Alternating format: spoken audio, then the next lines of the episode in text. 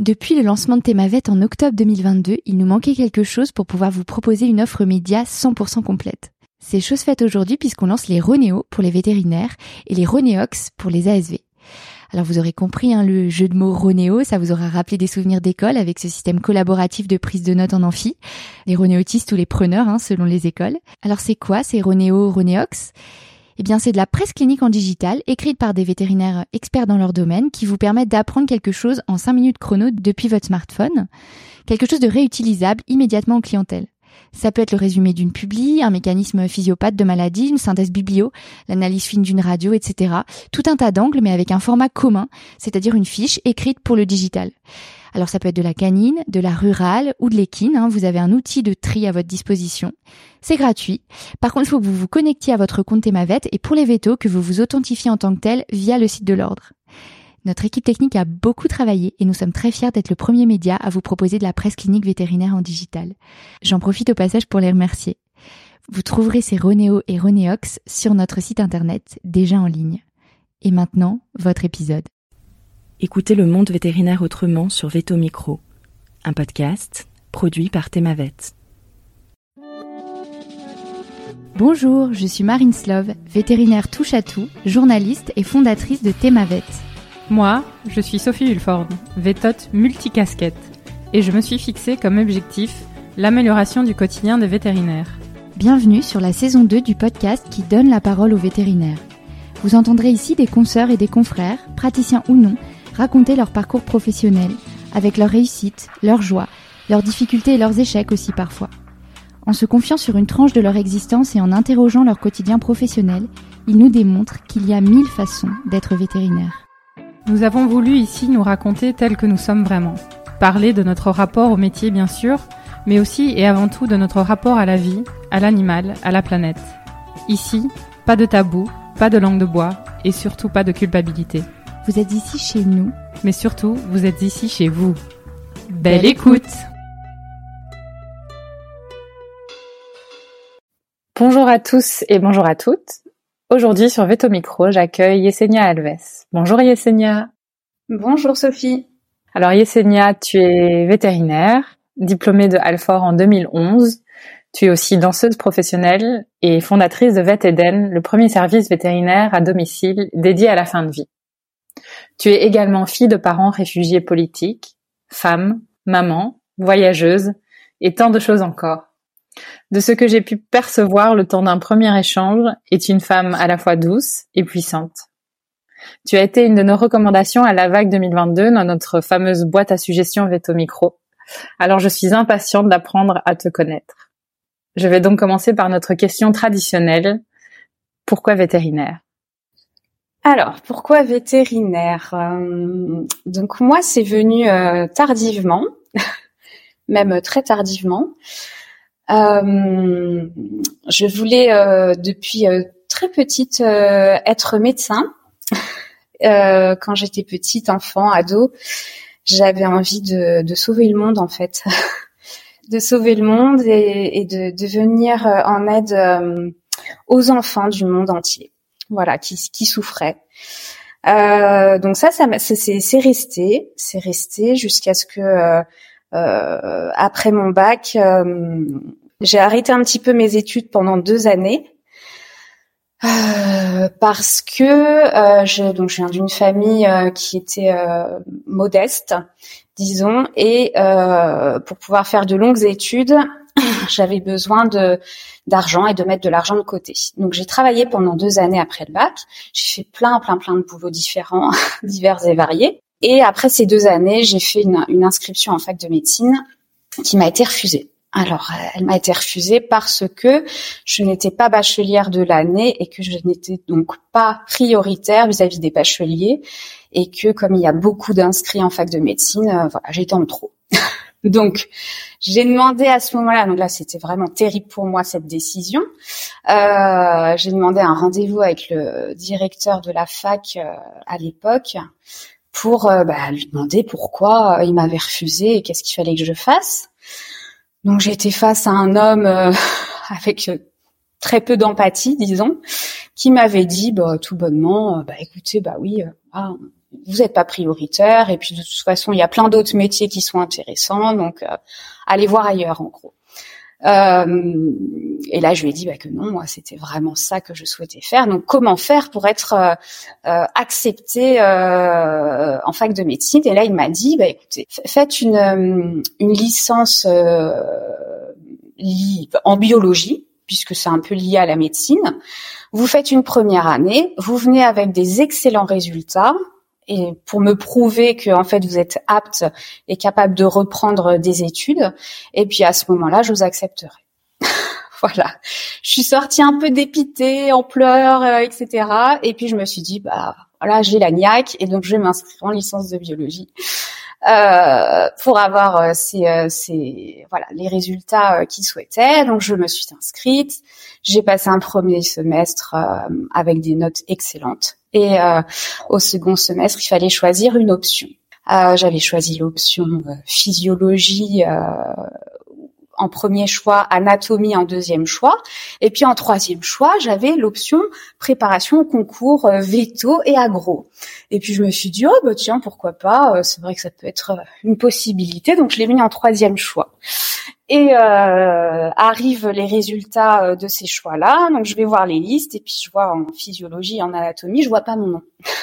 donc je vais à la scolarité et je leur dis vous m'avez oublié. Et là, on me répond euh, ah bah non, c'est juste que étant donné vos résultats, on s'était dit que ce serait peut-être mieux pour vous que vous soyez dans l'option euh, pour préparer les concours agro veto. Donc euh, voilà, on pense que c'est une bonne chose pour vous.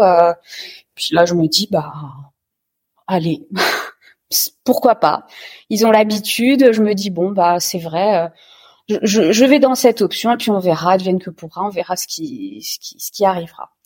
Donc je suis rentrée dans cette option, donc euh, euh, qui euh, donc c'est via la fac en fait on avait nos cours de licence et puis on avait en plus des cours euh, pour se préparer au concours, donc le soir, le mercredi et le samedi matin. Et puis à la fin de la première année, j'ai des super résultats et puis là je me dis euh, bah allez, je continue, je vais jusqu'au bout. Donc le, le, concours se déroule au, au, bout de la deuxième année. Donc je fais la deuxième année. toujours euh, avec motivation de plus en plus grandissante et puis avec aussi le soutien de, de cette personne-là de la scolarité qui croyait en moi. Je sais pas pourquoi, euh, mais euh, voilà, elle me soutenait. Enfin, c'était un homme, il me soutenait. Et puis voilà, je, je, crois pas au hasard et je me dis que c'est que s'il était sur mon chemin de vie, c'est pas pour rien. Et euh, passé donc les deux années, ben, j'ai passé, euh, j'ai fait les deux concours et puis ben, j'ai eu les deux. Et donc là, je me suis dit, ben, médecine, vétérinaire, en sachant que vétérinaire, bah ça y est, j'ai ma place. Médecine, bah alors je l'ai pas encore puisqu'il fallait que je refasse une première année, etc. Et puis euh, là, je me suis dit, bah non, allez, euh, je, je, je, je, vais, faire veto, quoi. Voilà. je me dis, voilà, le, c'est comme ça. Je sais pas. Il y a, y a eu un truc. Euh, je me suis dit il faut que je le fasse. Et puis, euh, à savoir que cette année-là, donc la deuxième année de licence, j'avais fait aussi un stage euh, dans une clinique vétérinaire près de chez moi, près de chez mes parents, justement pour euh, bah, avoir un petit peu de métier, pour me dire bah, qu'est-ce que c'est vraiment exactement. Et c'était donc deux, deux vétos, deux vétos femmes. et j'ai adoré ce stage. Ah, voilà, je, je, me suis dit, mais en fait, c'est super chouette, Veto. Euh, on fait plein de choses, on fait de la médecine, on fait de la chirurgie, on fait des analyses. Euh, euh c'est hyper varié. On voit des chats, des chiens, des lapins, des rats. Euh, enfin, c'est super chouette, quoi. Et puis, j'étais hyper admirative donc de ces deux femmes Veto qui, je, je les voyais, elles passaient, elles avaient, pour moi, elles avaient tellement de connaissances en fait, euh, passer d'une espèce à une autre, d'une maladie à une autre, euh, et puis avec une telle aisance, euh, euh, et voilà, tellement de connaissances. Je me disais mais c'est incroyable. Tout, tu vois, à, ce moment-là, je me suis dit mais même moi, je sais même pas si j'arriverai à faire à avoir toutes ces connaissances-là un jour en fait. et voilà, j'ai, hum, elles, elles, elles ont, elles, elles m'ont donné envie en fait de, de, de faire ce métier-là. Et, euh, et donc, bah, voilà, j'ai eu le concours et puis j'ai eu, euh, j'ai eu ma place et euh, je me suis dit, bah allez, c'est parti. Histoire incroyable quand même. Ouais. et, une vraie force. Tu transformes euh, ce qui est une déception à la base à, en une véritable opportunité. Et eh ben c'est exactement ça. J'ai vraiment réussi à transformer ça. Et euh, deux ans auparavant, j'étais en pleurs euh, devant le directeur en disant il me il me ferme les portes de mon rêve en fait. Et puis euh, et finalement, euh, je me dis mais mais non, c'est une superbe opportunité et je, et je, l'ai même remercié en fait. J'ai eu de la gratitude envers lui de me dire mais en fait peut-être que oui il fallait qu'il me refuse et tant mieux et j'ai beaucoup de gratitude aussi envers euh, cet homme de la scolarité qui m'a suivi pendant les deux années qui a cru en moi euh, je sais pas pourquoi et euh, et voilà et j'en suis là et j'étais très heureuse euh, lorsque j'ai vu mon nom euh, sur euh, sur la liste des reçus.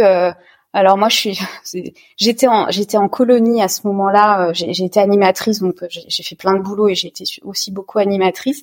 J'étais en colo avec des adolescents à la montagne pour sur le thème de l'astronomie.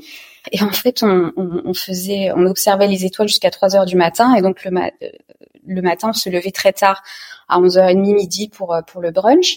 Et puis là, je m'étais levée à 9h, j'étais allée dans les sous-sols euh, de la colo pour aller sur euh, sur l'ordinateur pour voir la liste des, des admis au concours. Et puis bah, moi je suis forte en ça donc je fais toute la liste.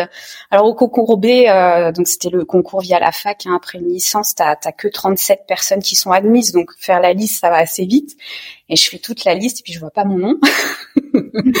Et là, je me dis bon, bah c'est normal, c'est un concours difficile, bah, voilà, j'ai, pas, je, l'ai pas. Et puis là, je fais toute la liste des des, euh, des personnes sur liste d'attente, et puis je me vois toujours pas. Je me dis mais mince, allez, je je reviens en, arrière et je refais la liste. Et puis là, je vois mon nom.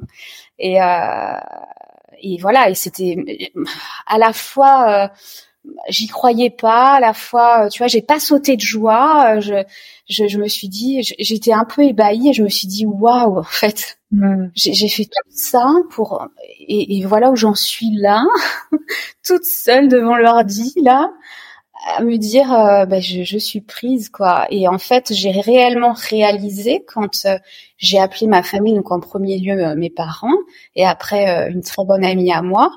Et c'est quand elles, elles ont sauté de joie en me disant mais c'est incroyable.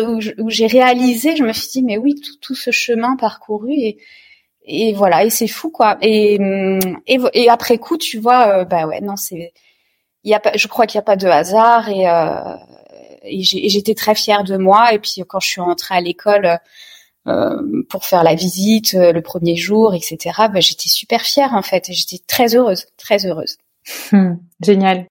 Et elle te vient d'où, tu penses, cette, euh, ce premier rêve de sauver le monde? Euh, Alors, donc moi, mes parents sont pas français. Euh, j'ai voyagé donc très jeune avec eux dans leur pays d'origine, qui sont le Chili et l'Uruguay.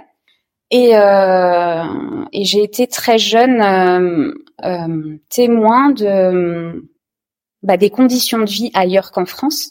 Euh, et, et je, j'avais, j'ai vite pris conscience en fait, très jeune, du privilège qu'on avait de vivre en France, euh, parce que ailleurs, bah, les enfants, euh, bah, il y a beaucoup d'enfants qui n'ont rien, rien. Euh, ils ont un toit, certes, ils mangent un peu à leur faim, mais voilà, ils n'ont pas grand chose. Et euh, beaucoup vivent malgré tout quand même heureux, mais il y en a qui sont aussi très malheureux.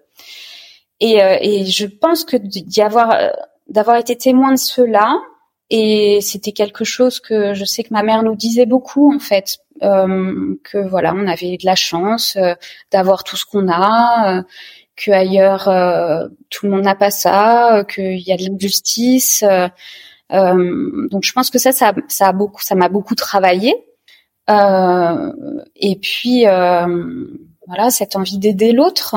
Je, je, je, je, me sentais bien en, aidant l'autre, en, en, aidant euh, l'humain en fait.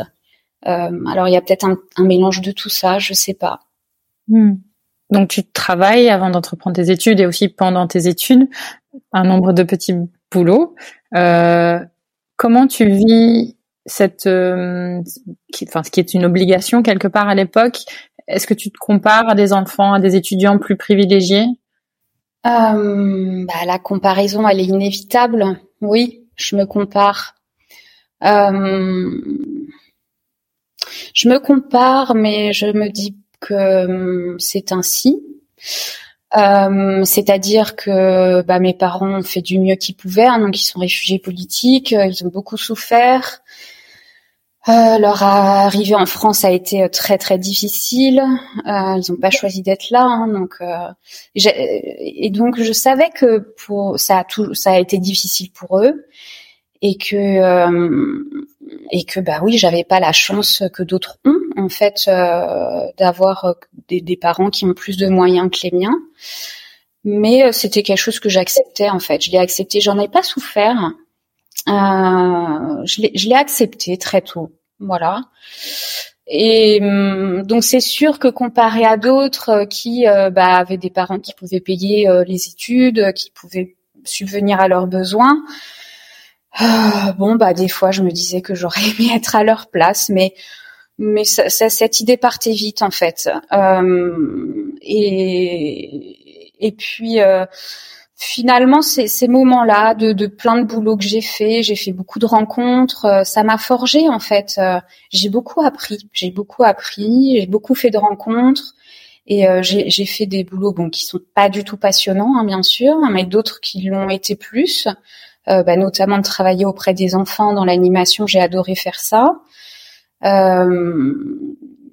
mais bon, voilà, j'ai accepté ma condition en fait donc euh, la comparaison, elle était, euh, elle était vite faite. Mm. Et avec du recul, quel impact est-ce que ça, ça a eu? J'imagine que ça a dû t'apporter des choses potentiellement plus positives que négatives.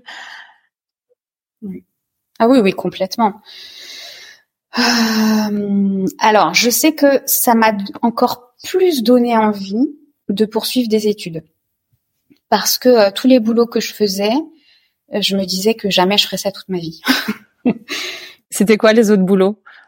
Euh, bah, j'ai fait euh, de la vente par téléphone, beaucoup. J'ai fait euh, de, de l'événementiel, donc j'ai été hôtesse sur divers sites événementiels.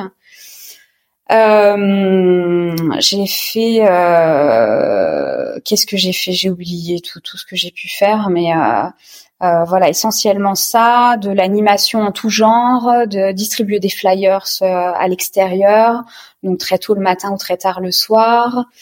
Euh, j'ai fait, j'ai gardé des enfants, mais ça c'était chouette. Euh, j'ai donné des cours particuliers, beaucoup beaucoup, mais ça c'était chouette aussi.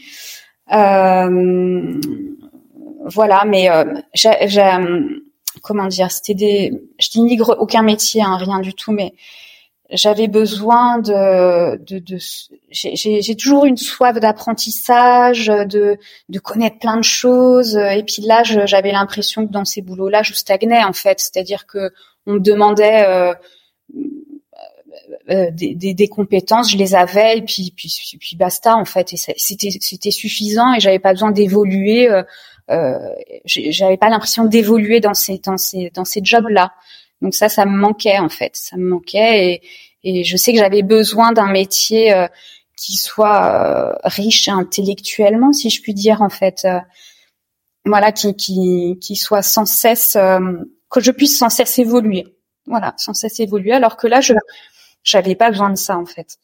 Donc euh, voilà, donc ça, ça a été le premier impact, c'était que j'étais encore plus sûre de moi que j'avais envie de faire des études.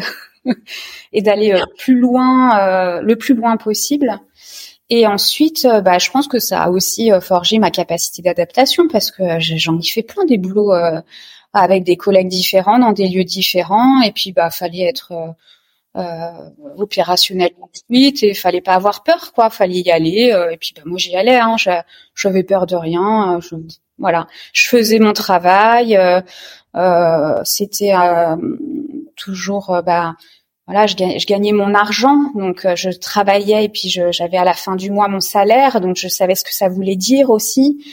Et puis, euh, et puis voilà, de connaître le monde du travail en fait, et que c'est pas toujours très drôle. Voilà, on n'est pas toujours considéré. Euh, j'ai eu des personnes, voilà, qui m'ont dit des choses pas très chouettes, des patrons pas très sympas. Donc bon, mais, mais dans l'ensemble, ça restait quand même positif en fait. Et puis j'ai fait aussi beaucoup de lettres de motivation. Qu'est-ce que j'en ai écrit des lettres de motivation, des CV recherchés, faire passer des entretiens. Euh, voilà, j'ai fait énormément de choses comme ça. Ben oui, forcément, ça, ça te forge, ouais. Et hum, quand tu es, quand tu intègres l'école Veto, tu poursuis euh, cette euh, cette formation. Est-ce que tu as toujours en tête cette idée de sauver le monde, d'aider les enfants, et est-ce que tu te dis que euh, tu vas arriver à coupler les deux? Euh, J'ai toujours cette idée, bien sûr, qui, qui me qui me suit toujours. Hein. euh, en fait, euh, quand j'ai commencé, quand j'ai fait mes les, quand j'ai commencé les études veto, je me suis dit qu'il y avait toujours une passerelle pour pouvoir faire médecine. Donc j'avais toujours cette, euh, ce petit truc en moi qui me disait mais en fait euh, voilà finalement rien n'est perdu et peut-être que je mettrai plus de temps pour y arriver mais peut-être que je serai un jour médecin. Euh, donc oui, ça, ça m'a, c'est gardé, ça s'est gardé. Enfin, j'ai gardé ça euh, pendant toutes mes études en fait, hein, jusqu'à la fin. Et euh, et puis voilà, sauver le monde, oui, ouais, c'est utopique, euh, mais je, en tout cas, ça s'est affiné avec le temps en me disant que ben, je pourrais jamais sauver le monde, ça c'est certain. Euh, mais par contre, je peux faire ma part pour pour changer le monde. Voilà. Et ça, c'est un cheminement que j'ai commencé et que je suis encore en train de de, de faire et que je pense que je vais jamais m'arrêter jusqu'à la fin de ma vie. Le fameux euh, colibri. Exactement. Voilà. Et parlant toujours de rêve, tu sors de, t'es diplômé de Alfort en 2011 et tu as un autre rêve qui est d'intégrer une école professionnelle de danse parce que tu danses depuis tes six ans et tu es une véritable passionnée. Et tu concrétises ce rêve. Oui, c'est ça. Donc euh, je danse depuis que j'ai six ans et euh, ça, la danse que je, qui a toujours été une passion mais euh, extrêmement importante, que mes parents ont toujours respecté et ont toujours fait en sorte que, que je, poursuive la danse. Euh, j'ai pendant l'école euh, veto, donc euh, pendant les cinq années, euh, je travaillais. J'ai j'ai continué, j'ai toujours travaillé en fait en dehors des études, et et en plus, bah, je dansais. Donc je dansais à peu près quatre à six voire dix heures par semaine. donc je prenais des cours et puis je faisais des scènes, des concours, etc. Et c'est vrai que voilà, la danse a toujours fait partie de ma vie. C'est un, endroit où je me sens pleinement moi et pleinement bien. Et, euh, j'avais ce rêve un peu enfoui, un peu fou, de me dire euh, oh j'aimerais tellement être danseuse professionnelle, mais mais je savais que j'en ferais pas mon métier principal. Ça, ça, voilà, je, je le savais que ça serait en dehors de d'un métier principal qui me permette euh, de vivre convenablement. Voilà. Euh, et donc, euh, ben voilà, au bout des cinq, années d'études, au bout de la quatrième année, je me suis dit bon bah allez, je vais aller au bout de mon autre rêve. Et j'ai passé des auditions pour rentrer, enfin une audition pour rentrer dans une école professionnelle à Paris de danse que j'ai eue et donc, euh, ben, après, euh, au bout de ma cinquième année, donc une fois diplômée, en fait, euh, j'ai fait ma rentrée en septembre dans une école de danse pour trois ans. voilà. Et ça, c'était un petit truc que j'avais gardé pour moi. J'en avais pas fait part parce que je pense qu'il y a beaucoup de personnes comprenaient pas trop comment j'en arrivais là, en fait. Et, et puis j'ai j'ai annoncé à tout le monde que je rentrais en école de danse une fois que j'avais euh, euh, passé le concours, enfin l'audition, que j'avais été prise et que mon choix avait été fait, quoi. Oui, pour pas que qu'on puisse remettre un peu en question ton ta décision. Et, et à l'école de danse, tu leur dis que tu es vétérinaire ou tu, tu y vas pareil un peu en incognito euh, J'y vais un peu en incognito. euh, j'ai pas, j'ai si on me pose la question, je dis ce que je fais, mais euh, je, voilà, je dis, je disais pas aux gens que j'étais vétérinaire en fait. Euh, je suis rentrée en école et puis voilà, j'étais une élève comme une autre et et, puis au fil euh, du temps euh, où on se pose des questions, que les gens découvrent que je suis euh, également veto. Et alors, je l'ai dit par contre à mes profs parce que je j'avais mes cours hein, qui commençaient à 8h30 le matin, donc ça commençait par de la danse classique, donc ce qui est assez assez strict, c'est une danse qui est assez stricte et très codifiée. Et donc euh, et moi je, je, faisais des gardes en fait de nuit déjà. et en fait je, je faisais mes gardes de nuit, j'en faisais deux deux fois par semaine, trois fois. Et puis j'enchaînais euh, avec mon cours de, de, danse classique en fait. Donc je partais de ma garde et puis j'allais à Paris pour, euh, pour euh, mon cours de danse. Donc bah, quand mes nuits de garde étaient tranquilles et que j'arrivais à dormir, bah, j'étais en forme. Et puis bah quand j'arrivais pas trop à dormir euh, parce que bah, la nuit a été mouvementée, et ben j'arrivais un petit peu avec des cernes, toujours très motivée hein, malgré tout. Hein, mais donc là je, je disais à mes profs bon bah cette nuit cette la, nuit a été difficile, donc euh, soyez un petit peu indulgents.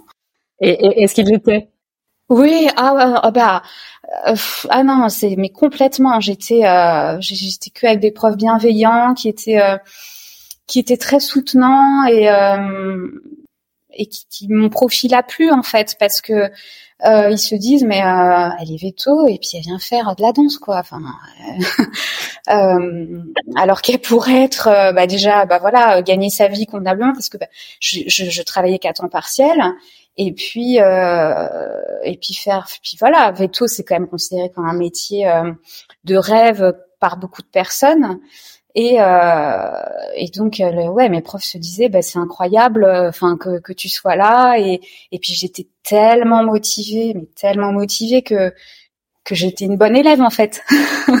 voilà, j'étais une bonne élève. Donc donc forcément c'est c'est plaisant. Et oui oui, j'ai été soutenue tout tout le temps, tout le temps.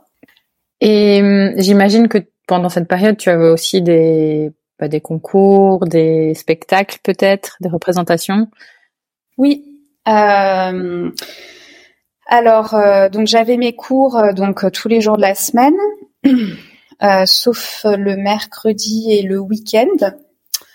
Donc c'était ces jours-là que je travaillais en tant que vétérinaire. Donc je travaillais tous les samedis, je faisais des gardes la nuit. je travaillais aussi le dimanche en faisant des gardes. Et pendant les vacances scolaires, je faisais des remplats. Et euh, et puis en dehors de mes cours, bah, j'avais divers projets que j'ai eu assez rapidement, des projets artistiques, euh, donc euh, de compagnie, euh, des projets vidéo, des projets de scène. je faisais plus de concours à cette époque-là. et donc, bah, ça, ça, se déroulait le soir. J'avais des répétitions donc donc le soir, le week-end, le samedi soir. Souvent, c'était les scènes ou le vendredi soir. Et, euh, et voilà, j'arrivais à, ben, mon, enfin, mon planning était hyper tendu, hein, mais d'ailleurs je me dis aujourd'hui, mais comment j'ai fait quoi? Enfin, j'enchaînais les trucs, mais c'était incroyable. Mais j'avais tellement, euh, ben, j'étais jeune, j'étais, j'étais motivée, j'étais pleine de vie. Et, je pense que quand on est motivé, on peut tout faire en fait. Quand on, est passionné, quand la passion nous porte, on peut déplacer des montagnes. Voilà. Et sans être fatiguée, parce que tu vois, j'étais pas fatiguée, quoi. je dormais pas beaucoup, je, mais je, je, sais pas, j'avais, j'avais une, une, une flamme en moi euh, qui me portait euh, euh, pour danser et puis pour être vétérinaire, parce que j'adorais mon métier, en fait. J'adorais mmh. ce que je faisais. Les deux en même temps. Et c'était un parfait équilibre pour moi. Transcendé, hein, presque, à, à t'écouter. Complètement. ouais. Et tu parles d'ailleurs dans ta bio d'équilibre parfait entre ta vie de veto et de danseuse. Pourquoi ça? Euh, Alors parce que euh, c'est difficile de trouver les mots parce que je crois que la langue française n'est pas assez riche pour euh, pour exprimer ce que je ressens quand je danse.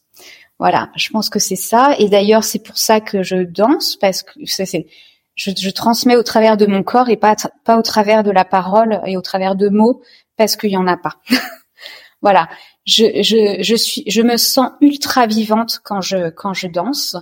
Euh, je, je, sens mon corps euh, d'une manière euh, très spéciale que je ne ressens nulle part ailleurs.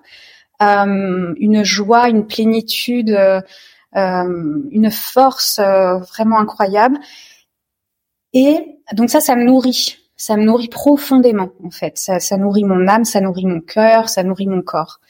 Et puis, à côté de ça, bah, j'étais vétérinaire, donc qui a un, un, un métier, euh, disons, où on fait plus appel à son, à ses pensées, à, à, sa tête, alors que la danse c'est le corps et on réfléchit à rien et en fait on lâche prise. Voilà, on lâche, on lâche totalement prise alors que du côté de veto, on pas lâcher prise. Il y a une certaine euh, retenue, il y a, il y a, et puis il y a de la réflexion, et puis c'est plus euh, intellectuel en fait.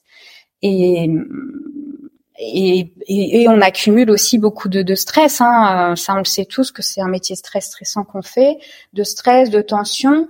Et en fait, toute cette accumulation là, et eh ben finalement, je la libérais ben le jour même, le lendemain, euh, par la danse. Donc en fait, euh, euh, voilà, ça, ça, crée un équilibre où j'avais besoin de lâcher prise et à la fois j'avais besoin de d'intellect, disons, et, et les deux me nourrissaient. J'avais la nourriture de mon âme, de mon corps et la nourriture de mon cerveau en fait. Euh, et ça se complémentait parfaitement. Donc j'arrivais à être, à arriver, à, à, à être vétérinaire euh, et une vétérinaire épanouie parce que j'étais ressourcée en fait en permanence tout le temps. Je, je, j'étais ressourcée et je le suis toujours d'ailleurs. Et, euh, et, et, donc j'arrivais à exercer mon métier toujours avec passion et avec envie. Et, euh, voilà. Donc euh, et puis je faisais du temps partiel pour les deux en fait. Hein, donc euh, euh, pour moi c'était inenvisageable d'être que veto en fait et ça l'est toujours. Je peux pas être que veto, c'est pas possible. Hmm. Et, et d'ailleurs peut-être la clé de, l'épanouissement en général hein, pour beaucoup de gens, que ce soit dans le milieu veto ou d'autres. Euh, c'est se ressourcer dans d'autres choses que son métier pour pouvoir être bien. Alors pas forcément faire un mi-temps euh, de chaque, mais en tout cas trouver le temps de dans d'autres choses pour se ressourcer. Je crois que c'est essentiel en fait. Je, je, crois. Enfin en tout cas pour moi c'est certain. Et j'ai l'impression que c'est très important d'avoir euh, une autre activité en dehors qui, qui permette ça, de, justement de, de se ressourcer. Ouais. Mm. Alors pendant ton donc pendant ces années, donc tu es jeune veto, fraîchement sorti de d'Alfort, tu enchaînes les remplacements, des contrats CDD, CDI. Tu avais alors est-ce que tu avais le temps d'avoir des appréhensions particulières pendant cette période au niveau vétérinaire, je parle? Oh bah oui. oui, quand même. Après euh, euh, je crois que de, nature euh, moi je moi je suis moi je fonce en fait. Je je je suis pas paralysée par la peur euh, euh, je, tente quoi. Voilà je j'ai confiance en moi en fait et j'ai cette confiance qui me suit depuis pas mal de temps maintenant. Et je me dis que bah, je, je fais les choses. Je, je, sais que je suis consciencieuse. Euh, quand je fais les choses, je, je les fais bien. Enfin, tout, du moins, je me donne tous les moyens pour les faire bien. J'ai confiance en moi, donc je fais. Et puis, euh, si j'y arrive pas, s'il y a une erreur, si ça marche pas comme je le souhaitais, j'ai assez confiance en moi pour me dire que je vais réussir à rebondir. En fait, c'est me dire, ben bah, voilà, là ça a pas marché, je vais faire autre chose ou je vais demander de l'aide aussi. Ça, j'hésite pas et j'ai jamais hésité. Euh, donc oui, j'ai des j'avais des appréhensions bien sûr, et surtout que hum, euh, j'ai fait beaucoup de gardes euh, d'urgence de nuit et la nuit on est tout seul. Hein. Donc moi je me suis retrouvée euh, très rapidement. J'ai commencé les gardes, j'étais en troisième année d'école hein, quand même. Hein. et, et, tu te retrouves toute seule et bah t'as pas le choix quoi. Hein. Faut, faut y aller, faut, faut faire. donc oui, t'as un petit peu de, de voilà d'appréhension, tu as un petit peu peur, tu sais pas qui va arriver, euh, quel quel client, quel animal, quelle pathologie tu vas avoir, ce que tu vas devoir gérer. Mais euh, je sais pas, j'ai ce truc euh, en moi qui me dit mais fonce quoi, vas-y, te pose pas trop trop de questions et puis tu verras bien et tu rebondiras en fait. Voilà. Donc, euh, est-ce que c'est euh, bah, mon tempérament euh, Est-ce que c'est la danse aussi qui m'a permis ça? Parce que bah, quand tu danses, tu te dévoiles. Hein, c'est une mise à nu en fait hein, de ton corps, de, de toi, de, de ce que tu es. et quand tu danses sur scène devant 500 personnes qui ont les yeux rivés sur toi, ben t'as pas tu vois, bah faut que tu y ailles quoi. Mm. Et il faut que tu donnes le meilleur de toi-même et tu dois être à fond. Tu dois pas être à 80%, 90%, faut que tu sois même à 1000%. Et donc cet entraînement, je pense que peut-être que ça vient de là aussi où bah, je suis à fond. Il y a un moment donné, j'ai pas le choix, je suis à fond. Et il y a cette adrénaline là que, que j'adore en fait. c'est le bon stress. Mm. Voilà, le, le bon stress et, euh, et, je pense que j'ai transposé ça à Veto. Quand j'avais ce stress-là, je me disais mais c'est le bon stress. Attends là, tu fais un super métier, tu vas sauver un animal. Vas-y quoi, vas-y à fond en fait et fais et, et, c'est sûr que tu feras bien. Hmm. Hmm. Presque un, un saut dans le vide en sachant que ça, ça va bien se terminer. c'est ça. Alors tu termines ton école de danse. Euh, tu continues à pratiquer euh, donc les deux, et la danse et la vie de veto. Et en 2017, tu, tu débutes ta réflexion euh, entrepreneuriale. On y reviendra euh, par la suite, bien sûr. Qu'est-ce qui a changé à ce moment-là? Il y a eu un déclic en particulier? Alors, le déclic, je l'ai eu un peu avant. Euh, il y a une chose, c'est que je suis nature très créative et que j'adore ça et que j'ai besoin de créer en fait et j'ai besoin de faire les choses par moi-même et je supporte pas qu'on me dise tout ce que je dois faire et euh, euh, exécuter, être une exécutante. Voilà, c'est pas, je, je, je suis pas heureuse comme ça. Donc euh, j'ai plein d'idées en fait sur plein de choses et puis j'ai toujours envie de faire plein de choses. Donc je me disais déjà, je pense qu'un jour je vais créer ma, ma structure, une société, je sais pas quoi, mais que je vais créer quelque chose à mon image. Donc déjà, ça c'est quelque chose qui me porte bon presque depuis euh, que je suis veto en fait. Euh, en 2014, euh, donc j'ai une chienne euh, qui, euh, qui est arrivée dans ma vie en première année d'école et qui m'a suivie donc pendant toutes mes années d'école. Et je l'ai euthanasiée chez moi des suites d'une tumeur osseuse. Et là, je me suis dit, euh, on vient de vivre un, un, moment très beau, cette, cette fin de vie euh, chez moi, euh, avec ma chienne exceptionnelle euh, qui a pas stressé euh, d'une une, une, seule seconde, et puis avec toute ma famille qui étions là, c'était un vrai moment d'amour. Et puis là, je me suis dit, ah, il y a, y a, quelque chose là qui s'est passé aujourd'hui. Euh, qui va hum, voilà qui, qui mérite réflexion. Et euh, c'est resté un peu dans un coin de ma tête où je me suis dit euh, la fin de vie je trouve que on la prend pas assez en considération. Voilà.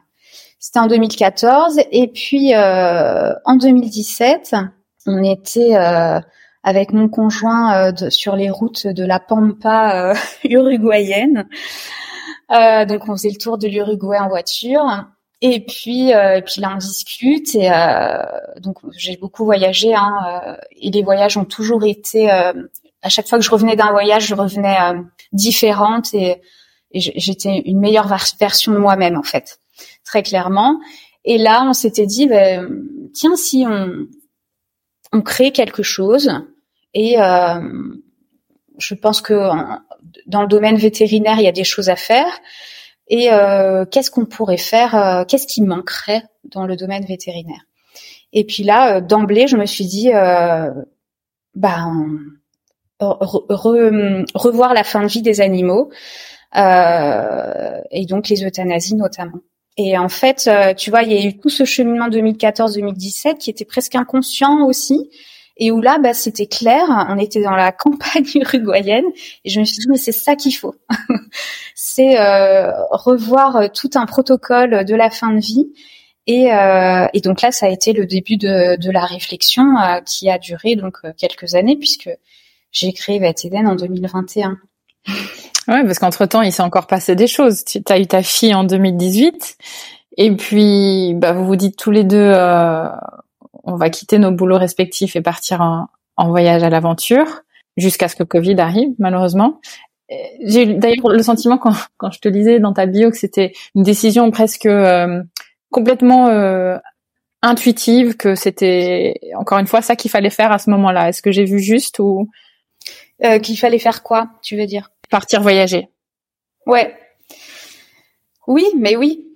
Euh, je crois que, hum, en fait, euh, je, je fais vraiment en sorte de m'écouter, euh, d'être vraiment connectée à moi, à mes besoins profonds. Et à chaque fois je prends, que je prends des décisions, euh, bah, je me dis que j'ai bien fait en fait. J'ai aucun regret euh, sur toutes les décisions que j'ai pu prendre comme ça, euh, même de changement de vie ou. Et donc là, euh, ouais, on a eu notre fille. Et puis, euh, donc ça, ça a été un énorme chamboulement pour moi.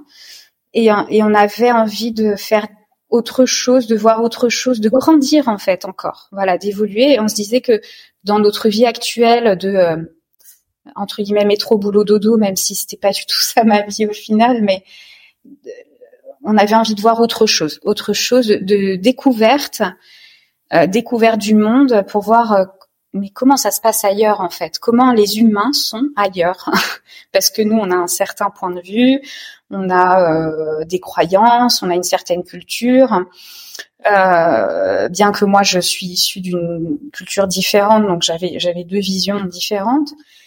Mais euh, voilà, il y a eu un truc comme ça. Où en fait, nous, ouais, on fonctionne un peu comme ça, quoi, avec le cœur en fait. On a envie d'arrêter et puis on part à l'aventure. Donc euh, j'ai quitté mon boulot et euh, Johan, mon conjoint, a quitté aussi son boulot, qui était un haut poste à responsabilité. Donc c'était quand même un sacré challenge pour nous parce que on savait que là, on, on, on, disait au revoir à, tout un confort de vie en fait, hein, très clairement. Et mais pour nous, c'était évident que ça allait nous mener à plus de bonheur en fait. Mm. Et vous aviez une trajectoire, une durée en tête à ce moment-là? Non, pas vraiment. Euh, on avait des destinations qu'on souhaitait faire. On n'avait pas une idée de durée. On s'est dit qu'on verrait, justement, par l'aventure. Euh, voilà, on voulait faire euh, plusieurs continents si possible. Et, euh, et puis de se dire qu'au fur et à mesure, on verrait en fonction de nos rencontres euh, et de nos envies en fait, euh, ce qu'on ce qu'on allait faire. Voilà. Donc on a voyagé comme ça euh, pendant une petite année, tous les trois avec euh, donc notre fille. Mm. Et vous avez fait quel pays alors? Alors, ben, on a fait beaucoup. on a fait l'Angleterre, on a fait les Pays-Bas, on a fait ben, l'Espagne, on a fait l'Italie, donc en Europe. Et puis on a fait le Japon, on a fait la muraille de Chine. Donc on a fait une, une, fait une randonnée euh, sur la muraille de Chine sur une portion qui était qui est pas du tout touristique. Donc j'avais trouvé ça avec euh, avec euh, une petite agence de voyage où je disais mais moi je veux je veux pas qu'il y ait de touristes, je veux être qu'on soit seul au monde et ça ça a été incroyable incroyable cette tu vois ça a été trois heures de notre vie qui restent marquées qui vont rester marquées à vie hein, parce que c'est une sacrée aventure avec notre petite de qui avait 14 mois à l'époque, qui était sur le dos de mon conjoint, et puis on partait tous les trois euh, sur une portion de la muraille euh, avec des, voilà, c'était incroyable. Euh, on a fait l'île Maurice, on a fait les dom-tom, quelques dom-tom, le Chili, l'Uruguay, l'Argentine, un peu de Suisse, un peu de Portugal. voilà, donc ça c'était à ce moment-là. J'ai fait plein d'autres pays, mais c'était avant et après. Mais là, à ce moment-là, c'était ce qu'on avait fait. Et euh, à savoir que nous, euh, quand on voyageait, c'était vraiment à la recherche de, de, de découverte en fait de, et d'authenticité. Donc on n'allait pas, euh, on ne faisait pas d'hôtel en fait. Hein, on allait chez l'habitant, euh, on faisait des échanges de, logements. On, voyage beaucoup comme ça, hein, en faisant des échanges de logements. et euh, voilà pour être au plus près des gens et pour vraiment vivre comme eux vivent et, s'imprégner s'imprégner en fait de euh, de leur philosophie de vie, de leur manière de vivre, de leur manière de penser, pour justement nous nous, nous enrichir de tout ça et surtout euh, se rendre compte que que en fait on est souvent imprégné de croyances limitantes, de freins qui sont dus bah voilà à notre culture, à notre pays, à à notre famille euh, et, on avait envie de se décharger de tout ça en fait et, de s'ouvrir vraiment et de se dire mais euh, d'avoir vraiment d'autres points de vue euh, et là on se rend compte que bah oui hein, c'est notre manière de vivre et de penser euh, c'est c'est une manière parmi euh, des milliers d'autres ouais donc donc voilà, donc ça évidemment que ça a été extrêmement enrichissant euh, et avec une enfant en bas âge, euh, euh parce qu'on a, on a eu beaucoup de personnes qui se disaient hein, voyager avec une petite, mais en fait c'était génial, c'était génial, génial. C'est et puis c'est en fait c'est un laisser passer très facile. Euh, d'avoir une enfant parce que où qu'on aille, on était super bien accueillis parce qu'on avait un bébé et que les gens étaient bienveillants et dans l'ensemble tout le monde était bienveillant avec nous en fait. Euh, et parce qu'on était ouvert aussi, je pense. Et on avait envie de, cette, de toutes ces rencontres humaines euh, extrêmement riches. Mm.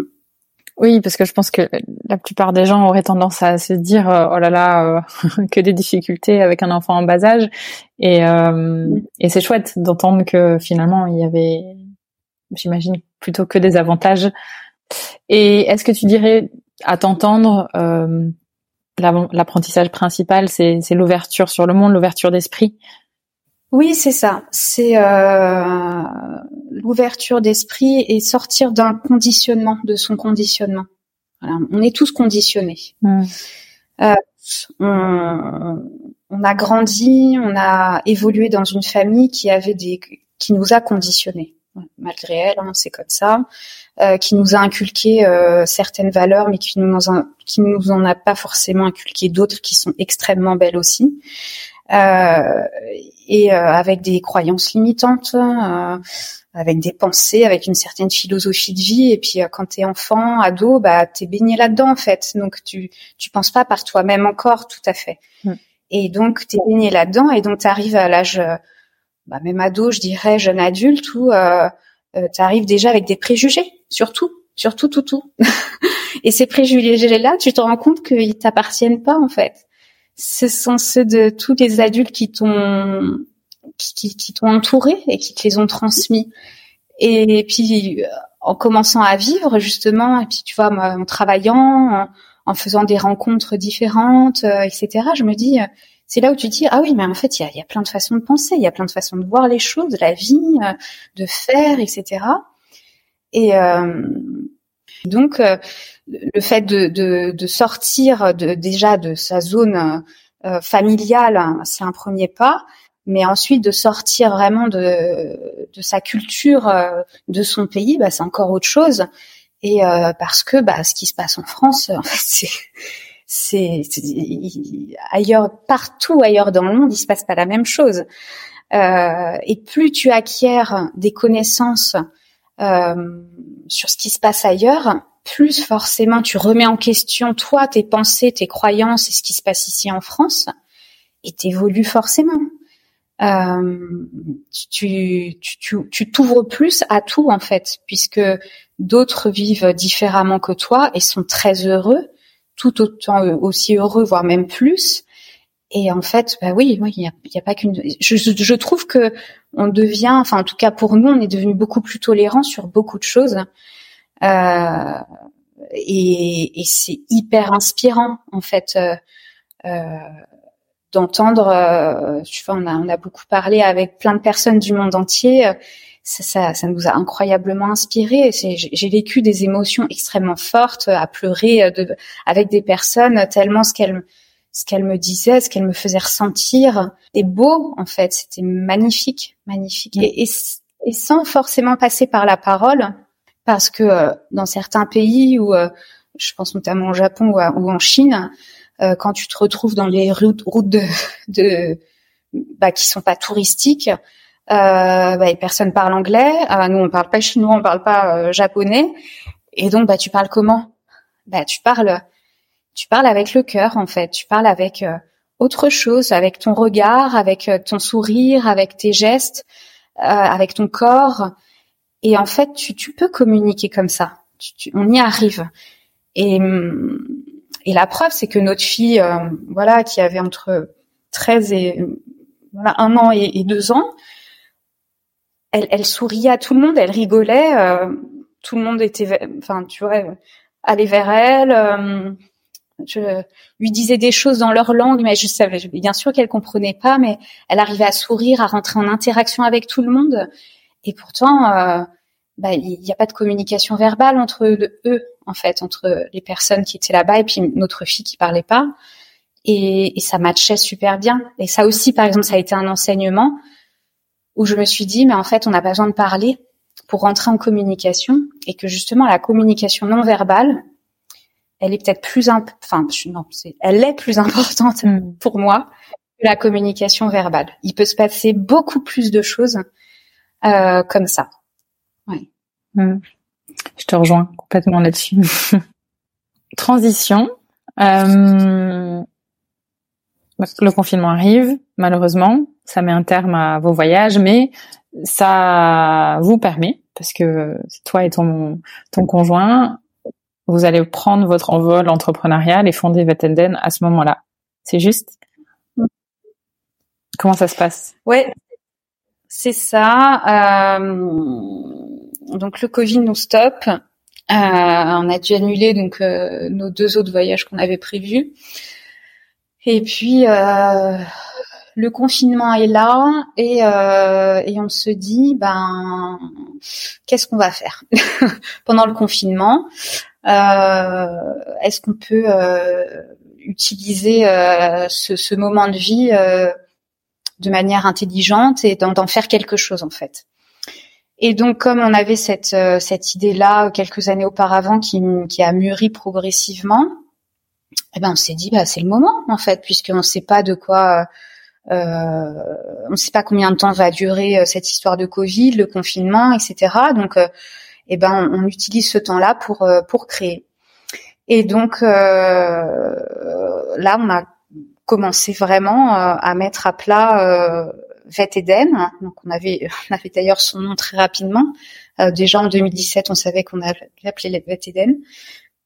Et, et, donc pendant un an, de manière très très importante, euh, on a créé Vet Alors lui, en fait, donc je, on l'a créé à deux, mais lui, il n'est pas vétérinaire. Lui, il s'occupe vraiment de toute la partie euh, de gestion de l'entreprise, de création de l'entreprise, de tout l'administratif. Euh, il s'est occupé de tout ça. Donc, il s'est aussi un peu formé là, dans ce domaine-là pour pouvoir le faire. Donc c'est toute la partie que j'aime pas en fait. voilà, pratique. J'avais vraiment envie de me consacrer euh, que à la partie euh, vétérinaire et, euh, et donc c'était parfait. On était complémentaires. Lui, ça fait partie de son boulot. Hein. Nous, c'était, il avait ces compétences là. Et donc, il s'est occupé de cette partie-là, et puis moi de tout le reste, donc la partie veto. et donc, je, pendant un an, bah, je, je me suis, j'ai fait beaucoup de lectures, je me suis formée, je, j'ai beaucoup réfléchi euh, à ce que je voulais apporter, à comment l'apporter et euh, voilà à créer le site internet, euh, le logo, euh, euh, mon process en fait, euh, ma prise en charge, comment j'allais prendre en charge les personnes, les les animaux. voilà, donc c'était un boulot à temps complet pendant un an en fait. Hein, euh, et donc, bah, y a, à côté de ça, il y avait le Covid, et puis c'était c'était c'était casse-pied, mais en fait pour nous, euh, euh ça a été parfait en fait. Ça a été euh, ça a été parfait. Donc on a mis un an, et euh, et puis on s'est lancé. Un an après, on a créé officiellement l'entreprise et et puis il y avait les réseaux sociaux aussi, créer un petit peu de contenu pour se faire connaître. Et, et voilà. Et comme d'habitude, bah, on se lance et puis ça marche tant mieux marche pas, on rebondira, c'est pas grave. Parce que bon, en fait, Eden, euh, l'idéation de départ, c'est cette idée d'accompagnement dans le deuil.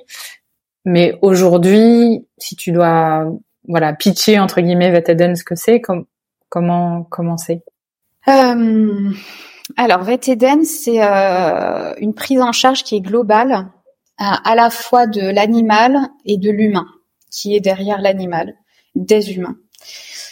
Euh, une prise en charge de la fin de vie, c'est-à-dire à partir du moment où l'animal est très âgé, ou alors à partir du moment où il a été diagnostiqué une maladie euh, incurable dont on sait euh, qu'il va mourir. Cette prise en charge donc débute à ce moment-là et elle se termine après le décès. Donc c'est-à-dire que je suis présente jusqu'à la fin de vie, jusqu'au décès, qui peut être soit par euthanasie, donc ce qui est la majorité des cas, soit par mort euh, naturelle entre guillemets, donc sans aide médicale, et, euh, et de pouvoir euh, toujours être présente euh, après le décès de l'animal sur le début du deuil. Voilà. Et donc je prends autant en charge l'animal, bien évidemment, avec mes compétences vétérinaires, mais également l'humain, euh, pour le soutenir, euh, pour l'aider à prendre des décisions, pour l'accompagner dans ces moments-là qui sont très difficiles. Et euh, au même titre en fait de ce qui se passe en humaine, hein, les personnes qui sont en soins palliatifs, on prend beaucoup en charge la famille en fait dans ces moments-là, puisque bien sûr le malade est important, mais c'est la famille qui va souffrir hein, surtout de la, de la mort de, de, de l'humain. Euh, voilà, donc c'est un petit résumé. très bien, c'est très clair. Tu t'es formée d'ailleurs pas mal en humaine aussi, hein, si j'ai bien compris. Oui, oui, oui. Euh, ben, je m'inspire beaucoup de ce qui se passe en humaine déjà, puisque euh, c'est en, en, médecine vétérinaire, ben, déjà en France, c'est pas quelque chose qui est développé. Et euh, et puis dans d'autres pays, euh, ça, ça l'est, mais euh, ils sont encore euh, au début. Enfin, il y a encore beaucoup de choses à faire. Donc, donc oui, je, je me suis donc je suis accompagnante de deuil humain. Je me suis formée ça. Et puis, sinon, je lis énormément sur les soins palliatifs, sur la mort, sur l'agonie, sur la prise en charge des familles en, en humaine, en fait. Oui, bien sûr. Donc, euh, et j'extrapole ensuite euh, à l'animal parce que finalement, ce que vivent les personnes, c'est similaire, c'est similaire en fait. Mm. C'est juste que c'est un animal et pas un humain. Mm. Comment on gère d'ailleurs, euh, parce qu'aujourd'hui ton, ton entreprise elle, elle, marche, ça marche bien, euh, ça se développe. Euh, comment tu gères le développement de ton entreprise, à la fois cette partie-là, le besoin évidemment de rentrer de l'argent, et en même temps le besoin, l'envie de se former, continuer à se former? Facile, pas facile? Ben non, c'est pas c'est pas facile, bien sûr. c'est évidemment pas facile. Euh, alors moi, moi déjà, je, m'étais formée à la création d'entreprises, euh, donc j'étais au courant des difficultés que j'allais rencontrer. Euh, Johan, donc qui lui aussi est très soutenant et euh, est très fort là-dedans en fait. Donc euh, à deux, on y arrive plutôt bien à surmonter les difficultés. Mais oui, c'est il faut pouvoir euh, à la fois ben, euh, développer, donc ça demande beaucoup de temps parce que faut créer beaucoup de choses, du contenu, faut on prend du temps à répondre euh, aux questions, aux mails, euh, au téléphone, et puis on se remet beaucoup en question, et puis je suis tout le temps en train de, de lire, de voilà, de, de, me former sans cesse, donc ça prend du temps. au début, bah, évidemment, quand on crée son entreprise, on se rémunère pas, ça c'est certain. Donc euh, après, bah, il y a des, des, aides qui existent en France hein, pour euh, pour les créateurs d'entreprises dont on a bénéficié, et donc ce qui permet d'avoir quand même une rentrée d'argent pendant un certain nombre euh, de, un, certain temps. Euh, jusqu'à ce que on, puisse se rémunérer en fait mais au début bah oui tu te rémunères pas beaucoup et c'est sûr que c'est un investissement. C'est moi je le on le voit comme ça, c'est un investissement en temps, en argent. Donc euh, mais euh, voilà, on revoit ses priorités en fait. Hein. On, on, vit, on, vit autrement. déjà à partir du moment où euh, on a voyagé, euh, on a quitté notre situation confortable. Ben déjà on a commencé à vivre autrement, à revoir toutes nos priorités et puis à se dire que finalement pour être heureux on n'a pas besoin de grand chose. En tout cas pas de matériel. Voilà, on n'est pas matérialiste et on n'est pas. Euh, je suis pas attachée aux choses en fait. Euh, et, et donc on vit avec moins, mais en fait on vit euh, tout aussi bien, voire mieux.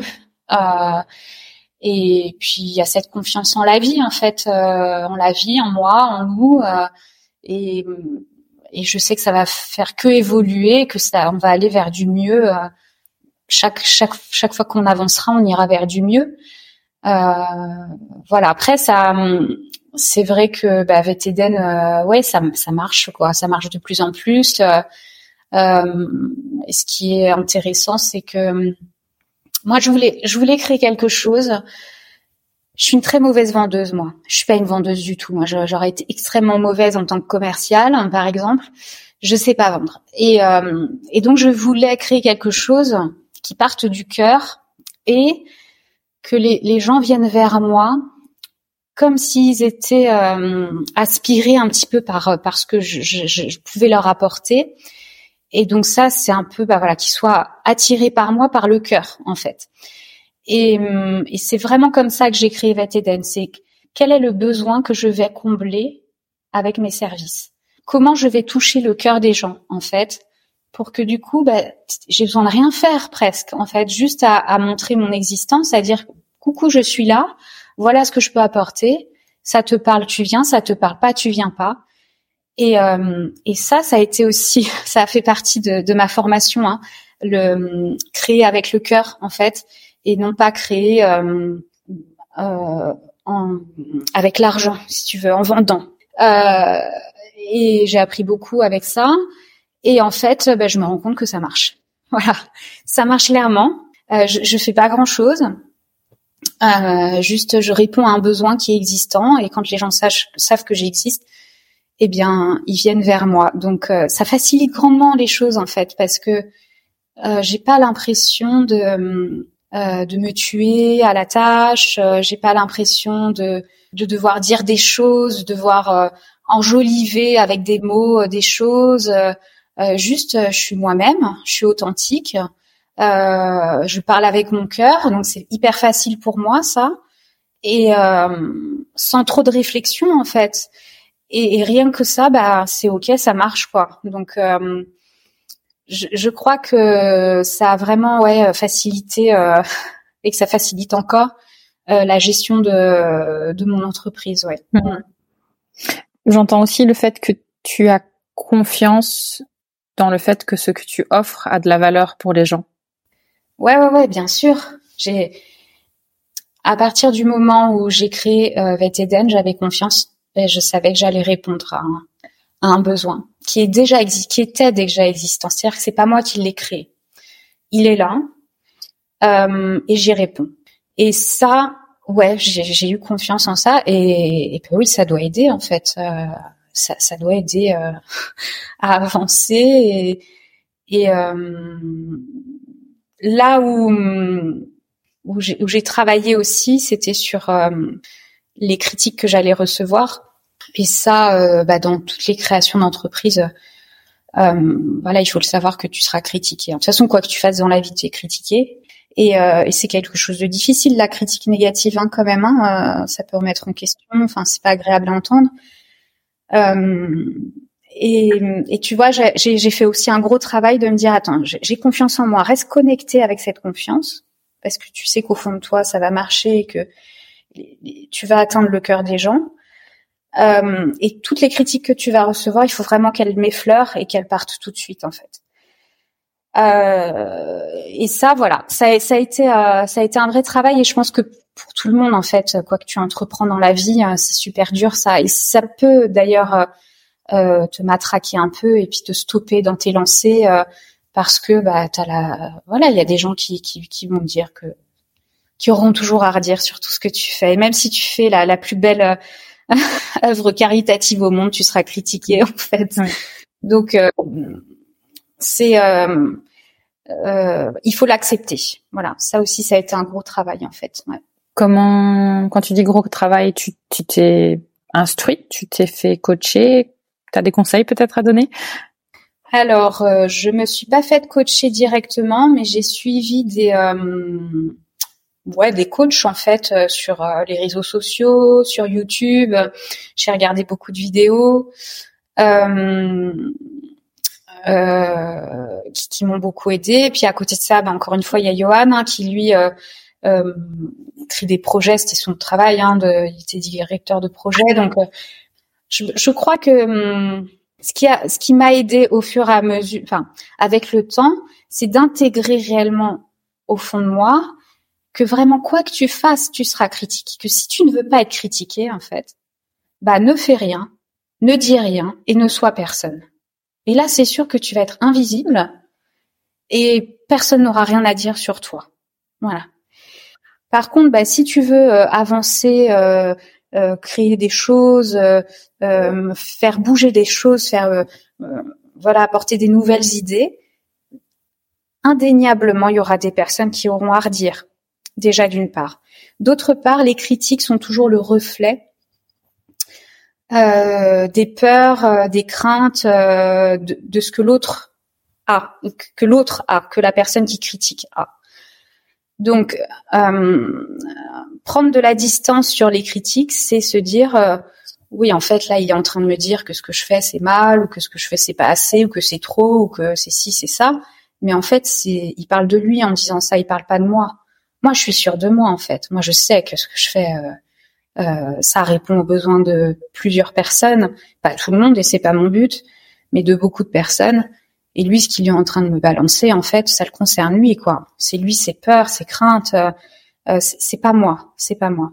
Et ça aussi de se détacher de ça, eh bien, euh, ça fait que bah, voilà, tu les, tu, tu, les prends pas en considération en fait euh, les critiques.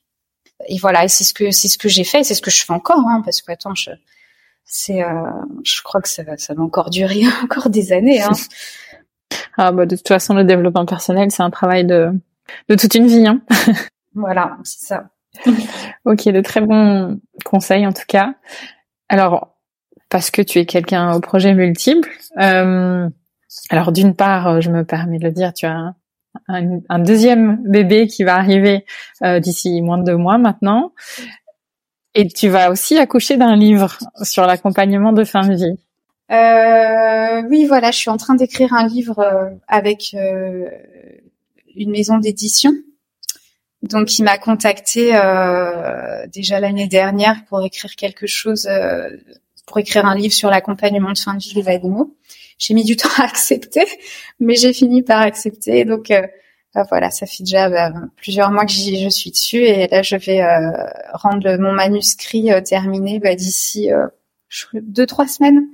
Donc donc voilà, ça c'est, je, je, suis très contente d'avoir fait ça et, et, et de contribuer à en fait à apporter des, des, connaissances, apporter c'est aussi mon point de vue hein, dans ce livre-là, mais je me rends compte que euh, la fin de vie c'est tabou des animaux et que beaucoup de personnes ont besoin d'informations qu'elles ne trouvent pas en fait. Et, euh, et donc c'est ma petite contribution euh, à apporter de l'information. Ouais. Je suis très contente. Ça, ce serait plutôt une publication 2024 alors j'imagine? Oui, voilà, c'est prévu, je crois pour printemps 2024. Oui. Bon, super. Bah, tu, tu n'hésiteras pas à nous tenir au courant euh, pour qu'on puisse euh, mettre une piqûre de rappel quand, quand ça sortira. Est-ce que tu as des choses à rajouter peut-être sur toute cette partie euh, bah, Vateden, tout simplement. Euh, Ouais, j'aimerais dire que il y a un moment donné où dans mon métier de vétérinaire, je je me suis un petit peu perdue en fait, c'est-à-dire que j'avais j'étais plus très alignée euh, à mes valeurs.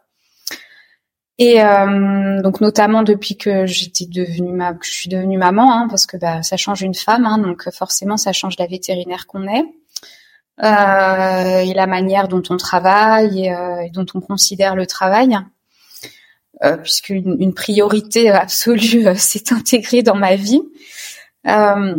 et, et c'est vrai que j'ai assez vite pris la décision parce que ça s'est fait en quelques mois à peine hein, de quitter mon travail parce que je sentais que j'allais plus être heureuse, que je n'allais plus être heureuse. Donc c'est-à-dire que j'ai pas attendu d'être malheureuse.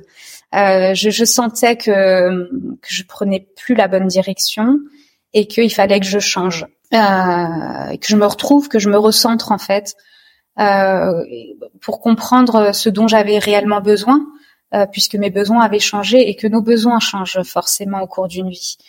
Et donc notamment le, cette, euh, ce break voyage m'a permis de me recentrer, de savoir ce que je voulais faire, euh, et ça a permis, tu vois, de, de, de créer Vet Eden. Et aujourd'hui, avec Vet Eden, je me sens pleinement alignée, je me sens euh, vraiment euh, connectée à moi-même.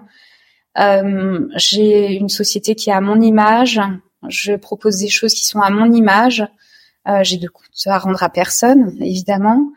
Et, et je, suis, vraiment très sereine et très heureuse. Et j'ai pas l'impression de travailler en fait.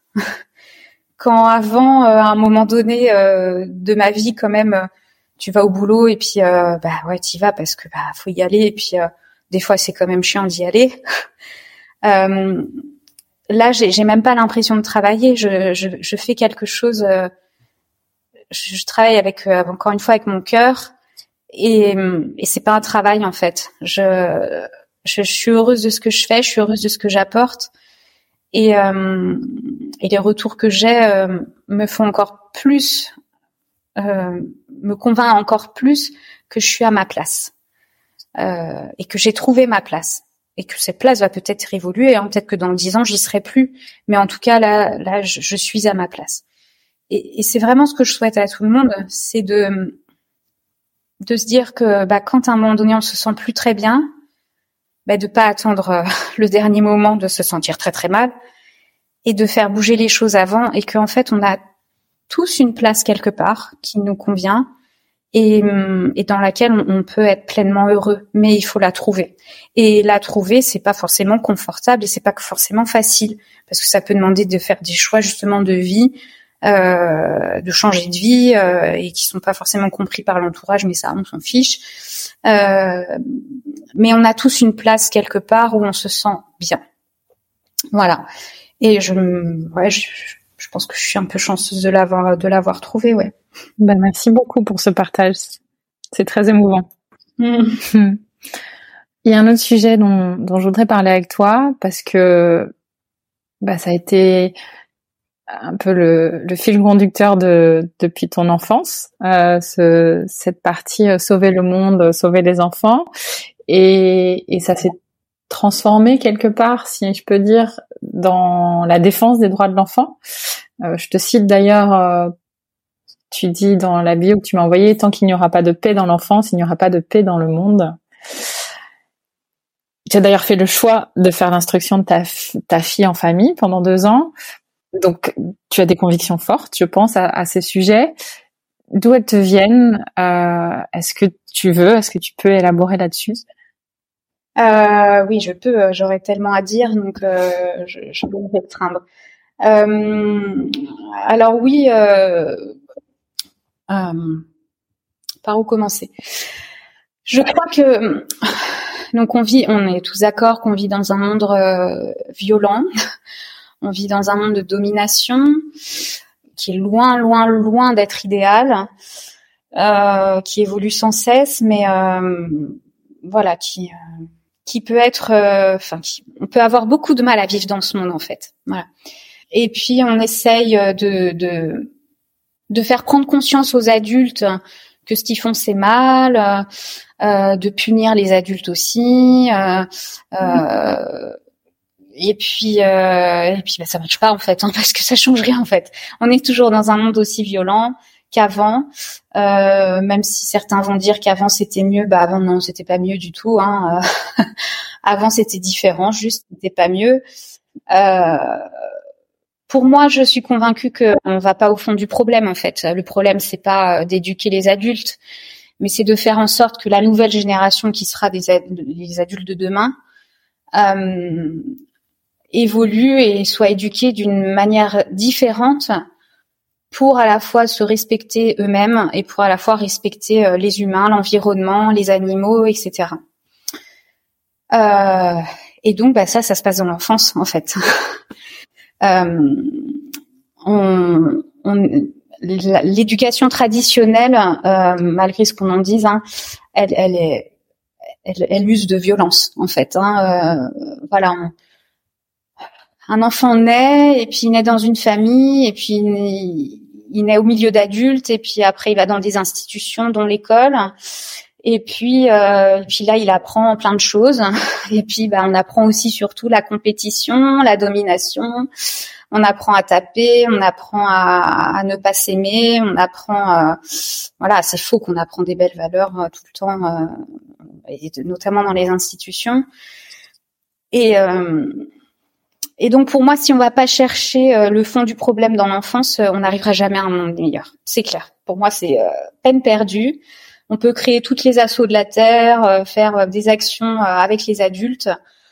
Bah, on se rend bien compte que la majorité des adultes ne sont pas ne sont pas réceptifs aux messages, notamment liés à l'environnement, liés à plein de choses en fait, et qu'en fait c'est donc c'est peine perdue quoi. Et et puis quand on a on a voyagé avec notre fille et qu'on a vu euh, bah, la beauté humaine en fait, euh, voilà, hein, parce que l'humain est beau et profondément bon en fait. Hein. L'humain naît bon, naît bon et, et avec des belles valeurs et, euh, et, voilà, le bébé quand il naît, il est bon, il est en pâte, bref.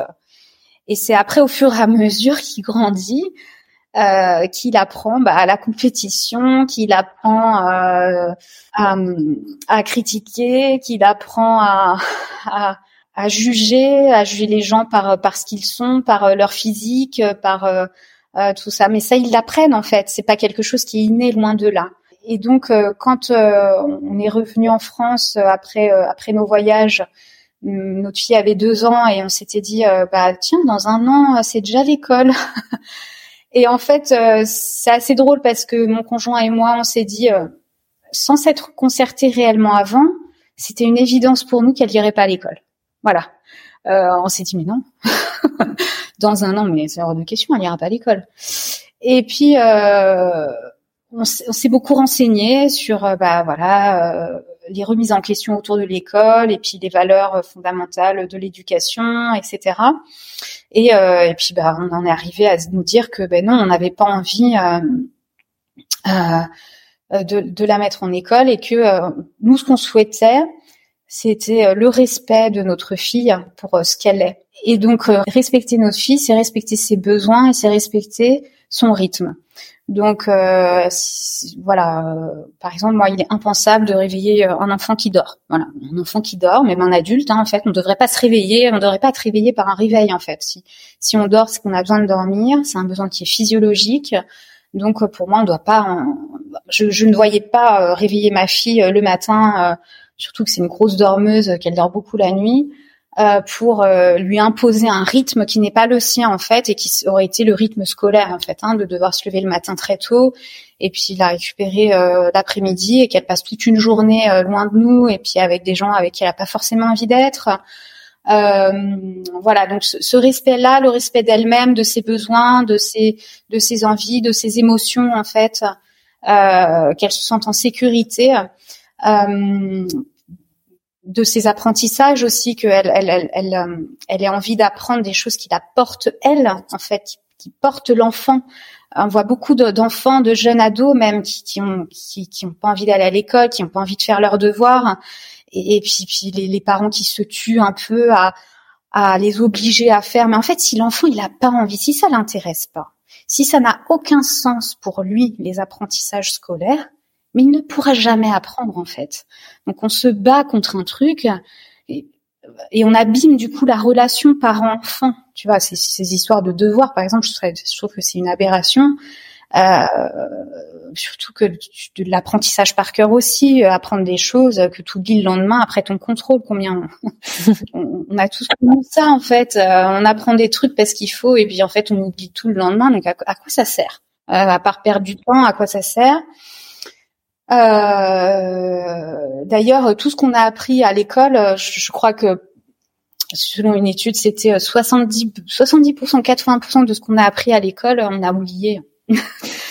donc donc c'est bien que on passe beaucoup de temps à l'école, à peu près 15 ans de notre vie, pour apprendre des choses dont on a, on s'en fiche, quoi, en fait. Hein, je, je, dis des mots, mais et, euh, et qu'on va pas retenir. Donc, euh, donc voilà, bon, on l'a fait, on l'a, tous fait, mais euh, pour autant, euh, nous, on n'avait pas envie de ça pour, pour notre fille, et en tout cas pas aussi petite, qui a quand même besoin encore d'être avec ses parents. Et donc voilà, ça a été une grande remise en question. Et puis là, on allait clairement à l'encontre de tout, de tout le monde, puisque on, a, on connaissait personne qui avait fait l'instruction en famille autour de nous. Et donc là, c'est pareil, hein, vas-y les critiques évidemment, mais alors pas de notre famille proche parce que notre famille a confiance en nous, mais euh, des autres. Euh, et puis là, c'est pareil, c'est les peurs des autres en fait. Euh, ah bon, mais tu vas pas mettre ton enfant à l'école, mais il va pas être sociabilisé, mais bref. Bah, si si, hein, j'ai pendant les deux années là où j'ai fait l'instruction en famille avec ma fille et j'ai donc en parallèle créé Vet Eden, hein, j'avais les deux en même temps. Donc c'était un peu sport euh, terme de planning avec mon conjoint parce qu'il fallait que lui faisait du, télétravail, donc il fallait qu'en même temps, voilà, on puisse gérer notre fille et puis euh, et puis que moi je puisse aller faire mes consultations que lui puisse aller travailler aussi. Euh, mais on a réussi. Mais pendant ces, deux années-là, euh, j'ai vécu, euh, enfin c'était exceptionnel ce que j'ai vécu. j'ai fait plein de plein de rencontres encore une fois. Euh, on sortait énormément, on voyait beaucoup de gens, et c'était des apprentissages différents que les apprentissages scolaires en fait. Voilà. Et là, euh, bah, quand tu vois euh, les enfants qui pétillent, qui sont qui ont qui ont de l'enthousiasme, qui sont heureux de vivre, qui sont libres, euh, bah, ça te conforte dans ton choix en fait, parce que bah, c'était le cas de ma fille, mais c'était le cas de tous les enfants que j'ai que j'ai côtoyés pendant ces deux années et euh, où je voyais euh, la différence, la, la, différence qui est euh, clairement notable et, et la liberté, voilà, la liberté en fait, la liberté d'être qui ils ont envie d'être, pas envie, mais de qui ils sont, d'être qui ils sont sans être formatés, sans être mis dans un moule, sans devoir suivre un rythme qui n'est pas le leur, devoir s'adapter à quelque chose qui n'est pas, qui ne les correspond pas. Euh, et donc, bah, ça quand, quand on crée, enfin, quand on, on permet à l'enfant euh, d'être heureux comme ça et bien dans ses baskets, euh, bah, à son tour aussi, il va, il va ramener de la joie et de l'amour autour de lui, en fait. Euh, l'amour, la bienveillance, le respect ne peut qu'amener de l'amour, de la bienveillance et du respect, en fait. Donc, et ça commence dans l'enfance. Ça commence dans l'enfance. Donc, voilà, ça a été un choix de notre part et, euh, et qui a été. Euh, je, je, je, suis très très heureuse de l'avoir fait euh, malgré euh, les difficultés que ça engendre. Mm. Mm. Et certains pays d'ailleurs sont beaucoup plus engagés que la France dans des changements au niveau éducatif. Hein. Je pense notamment aux Pays-Bas. voilà, tu citais les devoirs, le, enfin, la durée de du temps passé à l'école, les heures euh, à laquelle ils commencent, euh, eux sont déjà très engagés là-dedans. Donc c'est pas juste une question entre guillemets de euh, un type d'éducation et un autre ou un type d'école ou un autre. Il y a vraiment des pays maintenant qui s'engagent là-dedans parce que il y a des preuves irréfutables finalement que ben, en fait c'est pas bon pour les enfants pour leur développement de, leur imposer certaines choses. Oui, oui, dans, plein de pays du monde, enfin, et surtout, oui, les, pays nordiques euh, sont, très avancés sur le sujet et, euh, et euh, notamment, par exemple, jusqu'à 7 ans en Finlande, euh, un enfant joue. Il n'y a, pas d'école, il n'y a pas de classe. Ils sont libres en fait. Les enfants font que jouer parce que le jeu est, extrêmement riche d'apprentissage en fait. Hein. On pense que le jeu c'est c'est, anodin, mais pas du tout. Hein. Par le jeu, l'enfant apprend euh, énormément, beaucoup, beaucoup, beaucoup. Et, euh, et puis après, euh, euh, notamment, bah, ils ont que des matières scolaires le matin, et puis l'après-midi, c'est des activités plus, voilà, de, ce qui les passionne en fait. Mais ils passent pas toute une journée à être à suivre, à être obligé de suivre des apprentissages qui ne les passionnent pas d'une part, qui n'a pas de sens pour eux, et, et, être assis. Et voilà, on n'est pas fait pour rester assis aussi, hein, surtout un, peu, un jeune enfant, il n'est pas fait pour rester assis.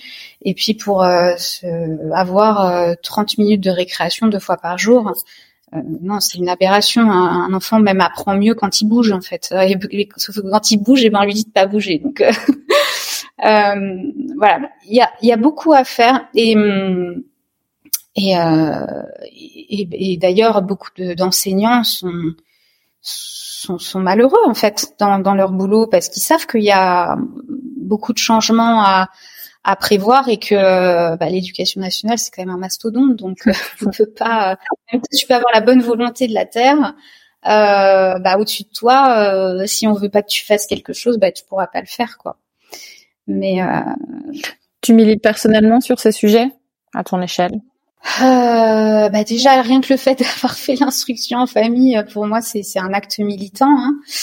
Euh, et puis, euh, voilà, de d'en parler aussi. Euh, alors c'est difficile d'en parler, mais euh, mais quand même, tu vois, je, je pense que je, je, sème des graines en fait, euh, et je, je, je, milite en fait pour la liberté, voilà, la liberté éducative et la liberté tout court de l'humain en fait et, et, de l'enfant.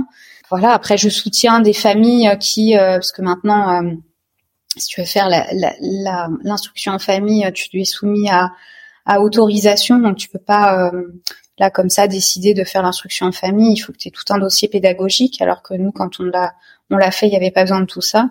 Et donc il y a énormément de refus. Euh, ce qui est une aberration parce que euh, les classes sont blindées euh, dans, dans, les dans les dans les écoles. Et puis on veut rajouter en plus il y a des il y a des parents qui sont prêts à garder leurs enfants euh, et à s'occuper de ça et donc à vider un petit peu les classes de un ou deux élèves. Et ben non on leur dit bah non vous n'avez pas le droit. Et puis hop il faut mettre votre enfant à l'école. Donc ah bah zut ce ne seront pas 30 mais 31 cette année euh, dans la classe.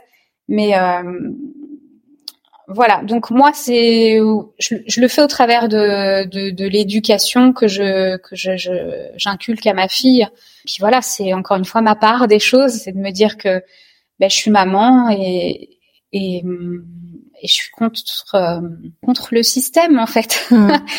On n'est pas dans un système qui est sain, on, est dans un système malade en fait pour moi. Alors je vis dedans, hein, euh, je suis pas marginale, euh, mais je, je vis dedans, mais un peu différemment en fait, même différemment et avec une façon de penser différente. Euh, mais pour autant, je suis quand même inclus dedans et, et, de, me dire que bah, j'éduque ma fille différemment aussi, bah, quelque part, euh, oui, c'est un acte militant qui aura pas euh, euh, les conséquences aujourd'hui, mais peut-être plus tard, en fait. Là, elle vient de d'intégrer une école. Tu aurais voulu continuer l'éducation à la maison ou c'était une suite logique pour toi de trouver une école qui lui correspondait? Alors, à ce moment-là notre vie, c'était plutôt une suite logique parce que euh, bah, d'une part, euh, euh, l'activité de Vet Eden commence à augmenter, enfin commençait à augmenter, et donc j'ai moins en moins de temps à, à, à, lui consacrer. Mais en parallèle, elle a aussi de moins en moins besoin de nous, en fait, parce que tout simplement elle grandit et euh, et que euh, et que donc ça, ça, ça tombait au bon moment. Euh, en plus, bah, je, on attend le deuxième enfant, donc tout est arrivé un peu en même temps. Et, euh, et on lui a proposé si elle souhaitait euh, euh d'essayer l'école. Et euh, alors, on l'a inscrit dans une école très très alternative. Euh, donc pour nous, par contre, c'était pas possible de l'inscrire dans une école traditionnelle puisque là, ça c'était c'était pas dans, dans la continuité de, de tout ce qu'on avait déjà instauré. Euh, et donc on a trouvé une petite pépite euh, d'école euh, qui est justement voilà, euh, bah, il n'y a pas de classe en fait, c'est c'est toute petite école, il y a 29 enfants au total de 3 à 11 ans, donc toutes les classes, toutes les tranches d'âge sont mélangées. Et il n'y a pas de classe, il n'y a pas d'obligation, donc les enfants font un peu ce qu'ils veulent en fait. Il leur est proposé des choses, mais ils choisissent ce qu'ils veulent faire. Et surtout, euh, donc il y a beaucoup plus d'adultes que dans une classe en fait. Hein. Il y a cinq adultes pour 29 enfants. Et euh, ils, suivent les envies euh, et les besoins de chaque enfant. Donc, euh, et c'est comme ça qu'ils apprennent. Et, c'est basé sur euh, les apprentissages autonomes. Donc, euh, en fait, un enfant, bah, un bébé quand il naît, au fur et à mesure de sa toute petite vie, bah, il va apprendre énormément de choses et il va les apprendre seul. Il va apprendre à marcher seul, il va apprendre à attraper les objets seul, il va apprendre à parler seul, il peut même apprendre euh, deux, trois, quatre langues euh, s'il entend, euh, s'il est dans un environnement multilingue. Il va apprendre, voilà, à faire des jeux différents, à couper, à bref, en fait, il apprend tout tout seul et sans forcément besoin d'un adulte qui soit là pour lui montrer tout et donc c'est basé là-dessus en fait, c'est que tout être humain est fait pour apprendre. En fait, notre cerveau, il est euh, codé pour ça, pour apprendre, et, euh, et on y arrive très bien, euh, tout seul, sans avoir besoin euh, d'un adulte euh, tout sachant entre guillemets, donc un instit ou un enseignant, mais qu'on apprend au sein de, de la société, au sein de, de différents adultes, de différents enfants, et qu'on apprend autant que l'enfant apprend autant d'autres enfants, plus petits ou plus grands, que euh, d'adultes divers et variés qui viendront avec chacun leurs compétences. Donc voilà, c'est basé là-dessus. Donc pour nous, c'était une parfaite euh, continuité et, euh, et surtout parce qu'elle avait très envie, euh, elle avait très envie de d'essayer et qu'elle est très heureuse là-dedans. Il aurait été évident que si elle ne s'y plaisait pas, on l'aurait retirée. Hmm. Moi, si je sais que mon enfant n'est pas bien à l'école, euh, bah, je le retire. Hein. je me pose pas la question. Je le, je le laisse pas euh, dans un endroit dans lequel il est pas bien, surtout que bah, c'est quand même euh, au moins quatre jours par semaine, toute la journée. Donc c'est beaucoup de temps de sa petite vie en fait. Et ce, ce genre de système aujourd'hui, il existe pour accompagner les enfants jusqu'au bac est-ce qu'il y a un décalage? Parce que j'imagine que le genre de remarques euh, qui, qui doivent subvenir, c'est aussi oh là là, mais ce sera pas possible. Euh, il y aura un trop gros décalage au niveau éducatif. Elle pourra jamais intégrer un système euh, euh entre guillemets général. Enfin, j'imagine bien que ça doit fuser. Moi, j'ai pas d'enfant, mais voilà, j'imagine le genre de choses qui doivent, qui peuvent être dites. Oui, c'est exactement ce qui est dit. Alors, en fait, il faut se dire que un, un enfant, quand euh, ce que tu, quand euh, ça, un projet a du sens pour lui et qu'il a, il est motivé pour le mener à bien, donc c'est une motivation intrinsèque qui est vraiment interne. Hein. Il, il, fait pas quelque chose pour faire plaisir, il fait pas quelque chose parce qu'on lui a demandé, il fait pas quelque chose pour rendre fier ses parents. Il fait quelque chose parce que lui, il, il a envie de ça et que ça fait sens pour lui euh, qu'il a l'impression vraiment de contribuer euh, et que son talent, ses talents, euh, contribuent à la société, contribuent à, à, une communauté. Voilà, on a besoin tous de ça en fait, hein. et, et, on a tous des talents, tous, tous, tous. Euh, par contre, euh, on les a pas tous trouvés. voilà, mais tous les enfants ont un, un, ou des talents, mais il faut qu'ils soient dans un environnement qui permette de, de qu'ils en prennent conscience et qu'on puisse les faire fleurir en fait ces talents-là.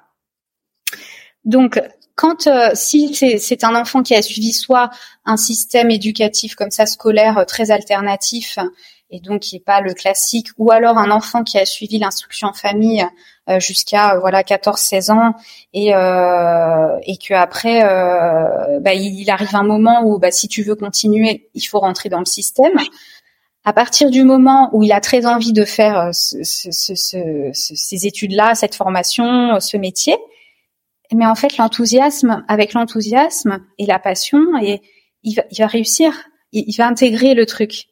Et en fait, il aura tellement, tu vois, il, il, arrive à un moment où lui, il en a pas marre de l'école puisqu'il l'a pas connu en fait. Donc pour lui, tu, tu lui dis à 14 ans, tu vois, en troisième ou en, en, en seconde, bon bah là, faut faut intégrer le lycée, faut intégrer le collège. Euh, et donc c'est scolaire, c'est comme si, c'est comme ça. Mais si ça vient de lui, c'est lui qui a envie en fait. Donc il y va et il y va en étant euh, bah, heureux d'y aller puisqu'il a un but précis et qu'il n'aura pas été dégoûté de l'école puisque pendant 14 années de sa vie, il n'aura pas connu ou pas pas connu de la même manière. Euh, et donc, euh, donc non, l'intégration se passe bien en fait. T'as pas besoin d'être matraquer un système pour pour réussir à l'intégrer en fait. Au contraire, donc là, moi, j'ai plein d'exemples, bien sûr, parce que j'ai côtoyé énormément de familles qui font l'instruction en famille. Et bah, les jeunes, à un moment donné, bah oui, ils réintègrent le système, mais ils y arrivent parfaitement bien. Et il y a à noter d'ailleurs que comme on suit le rythme de l'enfant et que euh, voilà, il garde sa joie de vivre. En fait, assez souvent quand même, euh, il a de l'avance. En fait, hein. Euh, il y a des jeunes enfants qui passent le brevet, ils ont 12 ans, ils intègrent la, seconde et en fait, ils sont premiers de leur classe, tu vois, alors qu'ils ont jamais été à l'école avant, qui ont des mentions, qui ont le bac.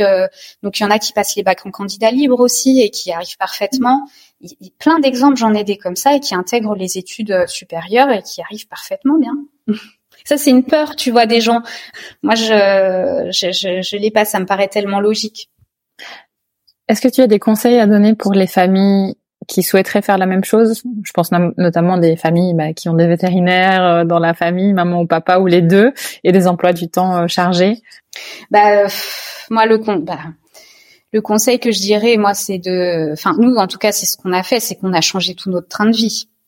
Euh, si on est euh, salariés tous les deux euh, avec des horaires fixes du lundi au vendredi, on part tôt le matin, on rentre tard le soir, on peut difficilement faire ça. Donc nous, c'est sûr que c'était pas envisageable, donc on, on, a changé notre train de vie. Dans ce cas-là, ça veut dire que soit les deux parents passent à temps partiel ou l'un à temps euh, voilà 80% et l'autre un peu moins.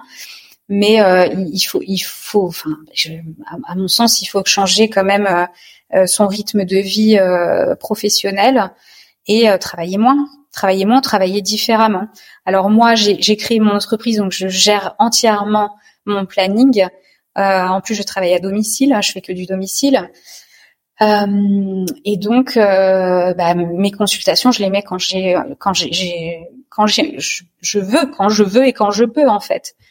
Si je sais qu'il y a une matinée, euh, je dois rester avec ma fille, bah, je, je mettrai pas de consultation et puis j'attendrai que mon conjoint rentre à 17 heures pour pouvoir faire deux consultations le soir, par exemple. C'était un peu comme ça qu'on s'organisait. Donc, euh, donc rien n'est impossible. Moi, j'ai, je, donc j'ai, côtoie beaucoup de parents et il y a tous les milieux, hein, tous les milieux, tous les, euh, tous les métiers. Euh, de là, je sais qu'on peut penser aussi que c'est que les personnes aisées euh, financièrement qui peuvent se le permettre. C'est faux. Hein. Alors là, complètement. Il y a des gens qui sont très minimalistes, qui font l'instruction en famille, donc qui vivent de pas grand chose. Et là, pareil, ils ont revu leurs priorités en fait. Hein. D'autres qui ont des métiers qui sont, voilà, qui qu'ils arrivent à, à, complémenter entre le conjoint et la conjointe, enfin ou les deux parents. Et euh, on n'est pas obligé d'arrêter de travailler non plus. Voilà, il y a, y a beaucoup de cas de figure possibles pour réussir à faire ça, mais il faut avoir l'envie de le faire par contre, hein, parce que euh, tu vois, nous ça nous a parlé, euh, c'était évident pour nous, mais euh, mais ça, ça l'est pas pour tout le monde et, et ça je le conçois parfaitement. Hein, tout le monde n'a pas envie de bah, déjà de passer beaucoup de temps avec euh, forcément avec ses enfants, enfin de, manière régulière tous les jours. Euh, ça demande aussi de l'énergie, hein, euh, voilà, et de la créativité aussi. Mais euh, pour moi, ouais, il faut il faut revoir sa vie en fait. Mais c'est je c'est quelque chose de très positif pour moi de revoir sa vie. Donc euh, ouais. Bon, merci beaucoup pour tous ces éclairages euh, sur euh, cette partie également. Je te pose la question encore une fois. Du coup, est-ce que tu aimerais rajouter quelque chose euh, à ce sujet, à d'autres d'ailleurs? J'aimerais peut-être rajouter quelque chose parce que c'est ce que je lis pas mal, voilà, sur les réseaux, d'un certain mal-être, un certain mal-être notamment dans la profession, mais mais pas que dans la nôtre hein, d'ailleurs, mais mais quand même pas mal. Euh, d'oser, oser, euh, oser changer, euh, oser changer de vie, oser euh, faire différemment, euh, faire différemment que les autres, que, que cette norme euh, qui nous imprègne, hein, c'est toutes ces injonctions dont on est assailli, et de se dire que ben en fait euh, la vie des autres euh, c'est pas la mienne et que euh, le bonheur nous appartient. En fait, vraiment, c'est une phrase un peu bateau, mais c'est celle que j'ai euh, qui, m'a resté marquée euh, de donc je, me suis formée en communication non violente notamment et euh, et en fait le bonheur il nous appartient et il dépend pas des autres et à partir du moment où tu comprends ça où tu es acteur de ta vie de tes choix et que tu les fais en conscience et en, en écoutant ton cœur et pas que ta raison parce que la raison elle a pas toujours raison en fait. D'écouter vers quoi, euh, ce vers quoi ton corps euh, te porte, euh, bah c'est là où tu peux, où tu peux, voilà, trouver le le, vrai bonheur, le vrai bonheur intérieur, la vraie paix intérieure. Alors ça peut prendre du temps, hein, par contre, mais mais mais voilà que c'est de pas rester dans une situation qui nous convient pas. À partir du moment où on se sent pas bien dans une situation, eh ben changer faut changer, on change et puis on voit, euh, on voit ce que ça donne et puis euh, si c'est pas mieux ou pas assez ou eh ben on rechange et puis c'est pas grave. Mais tant que on, se confortera dans un certain mal-être, en fait, on se dira oh bah c'est pas si mal d'être dans ma situation, dans ma vie. Euh, ben on peut pas on peut pas espérer euh, aller vers du mieux en fait et que parfois on a l'impression qu'on est euh, plutôt bien et puis finalement euh, euh, le bonheur immense on, l'a pas encore atteint en fait. Et mais pour ça il faut tester, il faut changer et il y a une une une psychiatre non pas une psychiatre une, une infirmière en soins palliatifs australienne qui a écrit un livre qui s'appelle Les cinq regrets de personnes en fin de vie. Je, je crois que c'est ça le titre. Et en fait, c'est une infirmière qui a suivi pendant euh, plusieurs années des personnes en fin de vie et qui a essayé de, qui les a, qui les a questionnés pour savoir quels étaient leurs plus grands regrets. Donc au seuil de leur mort, et il en ressort euh, cinq plus grands regrets. Euh, et le premier, c'est celui de regretter de ne pas avoir eu le courage de vivre notre vraie vie et non pas celle que les autres voulait de, de, de nous. Et moi, ça, ça me parle énormément en fait. Et j'ai pas envie d'attendre euh, de mourir pour me rendre compte de ça. Donc euh, voilà, j'espère que que cette phrase-là euh, pourra parler à certains, mais moi, elle me porte beaucoup. Et, et mener sa vie selon ses besoins à soi, selon ses aspirations, selon qui on est réellement. On, on est là c'est ça là est tout le sens de notre vie en fait. On n'est pas sur cette terre pour faire comme les autres ou pour faire euh, pour suivre des normes euh, qui nous correspondent pas, euh, de nous faire rentrer dans un moule carré alors qu'on est rond. Voilà. Et, et, je pense que c'est une des clés réellement du, du vrai bonheur, du vrai bonheur profond. Et, et l'autre l'autre regret, le deuxième autre regret, c'était d'avoir consacré trop de temps à son travail. Et ça, bah voilà, tu vois, moi c'est c'est deux choses que je mets en œuvre dans ma vie et euh, je crois que ça contribue vraiment vraiment euh, à mon bonheur euh, et à ma paix euh, à ma paix intérieure en fait. Ouais. Mmh, chouette, merci beaucoup pour ce partage et on, on mettra, j'irai chercher le lien, on mettra le lien évidemment pour ce livre dans, dans le synopsis. C'est déjà des très précieux conseils que tu donnes là je clôture. Du coup avec ma question traditionnelle qui est quel conseil donnerais-tu à la plus jeune version de toi-même? Je ne sais pas si tu voulais rajouter encore quelque chose d'autre par rapport à ce que tu viens de dire. Ben je, lui dirais euh, euh, de ne pas s'inquiéter et euh, que quand on a confiance en la vie, elle nous offre beaucoup de cadeaux et, euh, et donc de, de, de suivre euh, ses envies, euh, ses aspirations et c'est ce que j'ai fait en fait, hein. euh, et d'avoir confiance en ça et, et d'être euh, connecté à soi et connecté aux autres et et, et aux signaux de la vie en fait.